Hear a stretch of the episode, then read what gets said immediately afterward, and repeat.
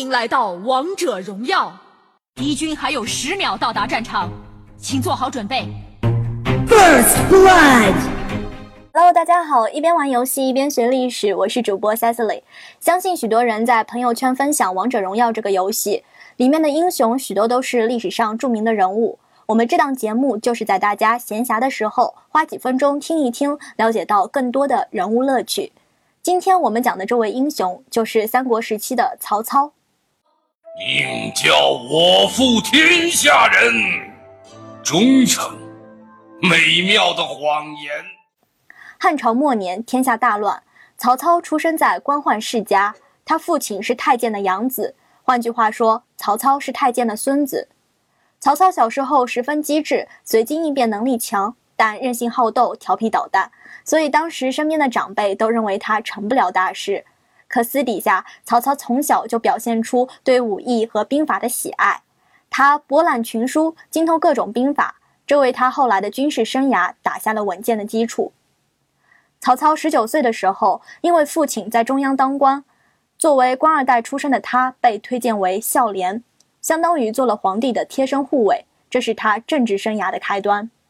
曹操三十四岁的时候，董卓篡夺皇室政权，曹操变卖了家里的所有财产，在陈留，也就是现在的河南开封，招兵买马，与董卓展开军事斗争。经过一系列的战争，董卓被打败了，曹操也取得了部分的地盘与社会影响力。接下来的几年里，曹操以山东作为根据地，不断攻占周边的领土。期间大战吕布，征讨张绣，驱逐袁术。四十一岁的时候，曹操挟持了汉献帝，挟天子以令诸侯，便从此时正式开始。这时候，他也基本统一了中原地区，但他并不是最强大的军事集团。北方的袁绍才是当时最大的军事集团，也是曹操从小长大的好朋友。现在为了各自的势力范围，必须兵戎相见，于是历史上著名的官渡之战由此拉开序幕。初期，曹操以两万兵力对抗袁绍十一万大军，战场上一直处于被动防守状态。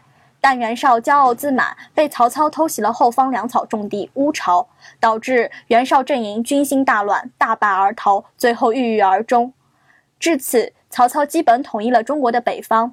官渡之战成就了他的历史军事地位，是我国著名的以少胜多的经典案例。统一北方的曹操自信心高度膨胀，准备挥兵南下，一鼓作气统一整个中国。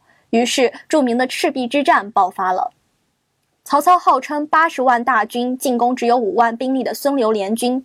据考证，战争发生的地点大概在今天湖北省武汉以东的地区。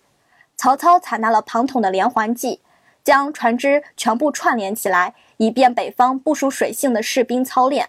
但是曹操并不知道庞统是孙刘联军派来的间谍，结果被孙刘联军一把火烧光了曹操所有战船，取得了战争的胜利。败回北方的曹操再也无力发动大规模南征，只得在北方巩固政权。六十一岁时，汉献帝被迫册封曹操为魏王，地位高于所有诸侯王，奏事不称臣，受诏书不用叩拜，王子皆为列侯。他名义上还是汉臣，实际上已是皇帝。好了，本期曹操的故事到此结束了。我是你们可爱的主播 Cecily，下期节目再见啦。是谁找不到未满十八岁的我？你是一滴滴隐形的眼泪，风一吹就干了，只能这样了。什么？